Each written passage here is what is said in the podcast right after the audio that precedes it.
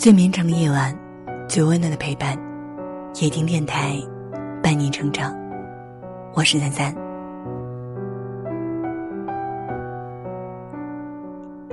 亲爱的儿子，你一定很意外，妈妈为什么写这封信给你？前些天，网上有个帖子被讨论的很激烈，妈妈也去看了。帖子的内容是一个男人在提问。老婆怀孕八个月，可以离婚吗？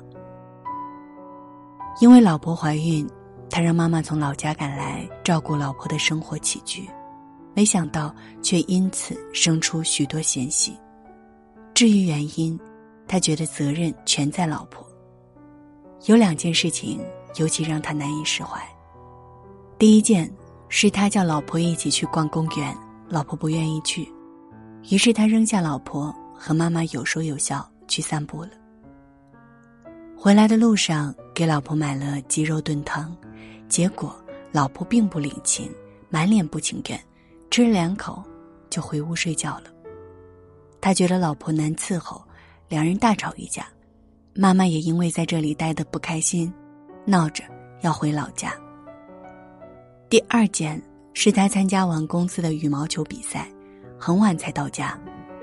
发现妈妈已经睡觉，老婆却还在用洗衣机洗衣服，动静很大。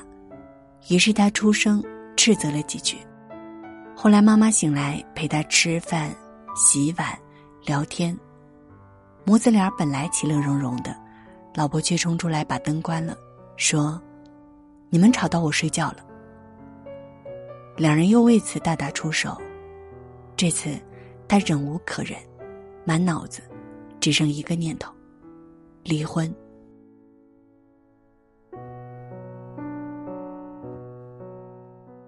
为什么妈妈看完这会很深有感触？因为这样的情况在我们家也发生过。你老婆怀孕后，我因为不放心，便时常过去小住。我虽然不了解你的习性，但与你老婆毕竟相处不久，有些东西磨合不到一块儿，因此不可避免的。听到过几次抱怨。自从你妈来了以后，我就过得特别憋屈，感觉你俩像是一家人，我像个外人，说什么都插不上嘴，也不敢随便叫你做事，生怕你妈看了会不高兴。说实话，我也曾这样和你爸爸抱怨过。一个女孩说这话的时候，一定是委屈的，而你却总是不以为然的赌上一句。能不能别挑刺儿了？我妈这么尽心尽力照顾你，只差衣来伸手、饭来张口了，还想怎么样啊？儿子，有两个事情，我想你一定是忽略了。第一，妈妈不是你们家的佣人；第二，你娶回来的老婆，得靠自己疼。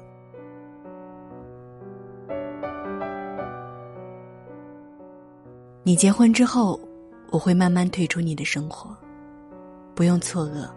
妈妈说这句话的意思，并非是说我们的关系不再像以前那么亲密，只是你已经有了自己的家，这个家的核心成员是你们夫妻，还有你们即将出生的小孩儿。我这么说是有道理的。咱们邻居王阿姨的儿子，挺有精气神的一个孩子，单位也不错。才二十八岁，去年年底结的婚，小孩都有了，这些天一直在闹离婚。夫妻俩本来没什么感情问题，但王阿姨大到工作，小到生活琐事，总是自作主张帮他们操办一切。这次为了让儿媳妇好好在家带孩子，竟然不声不响的替人家把工作辞了。儿媳妇气得不行，月子没做完就回了娘家。太过强势的打点与照顾，有时候反而是一种阻拦。为了你们的小家，我会学会体面的退出。生命本来就是一场目送与别离，为人父母总有不得不先走的一步，而唯有你老婆，才是那个能陪你走到老，陪你经历人生起伏的人。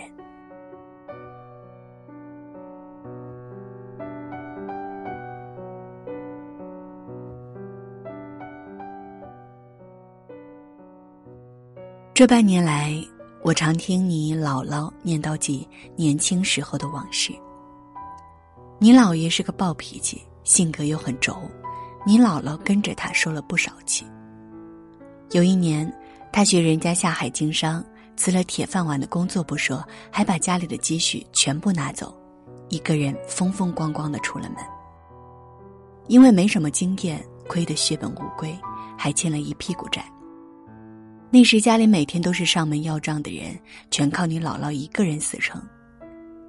讲这个故事是想告诉你，当你遇到挫折时，能陪在你身边、帮助你、以一己之力挺你的人，只有你老婆。你得明白一件事儿：一个姑娘嫁给你，不是来当保姆，也不是来受苦受难的。娶了就得担当，承诺给了就别轻易收回，这才是对待婚姻该有的态度。离婚这两个字，我希望你永远别轻易说出口。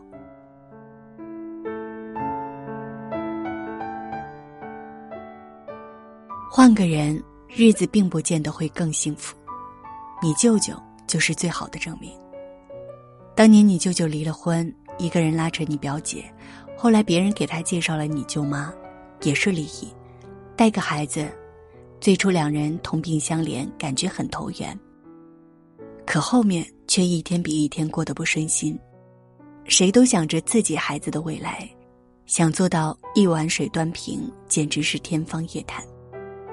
半路夫妻就是搭伙过日子，很难再有真心交付。两个经历过失败婚姻的人，战战兢兢结合在一起。彼此提防，彼此不信任，连带着让孩子也跟着受苦。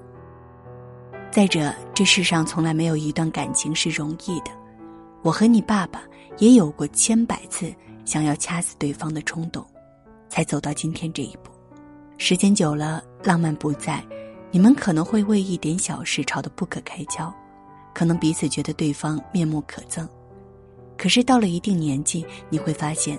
在这个流行告别的年代，我们缺的恰恰就是一份一心一意、遇见你、走到底的情谊。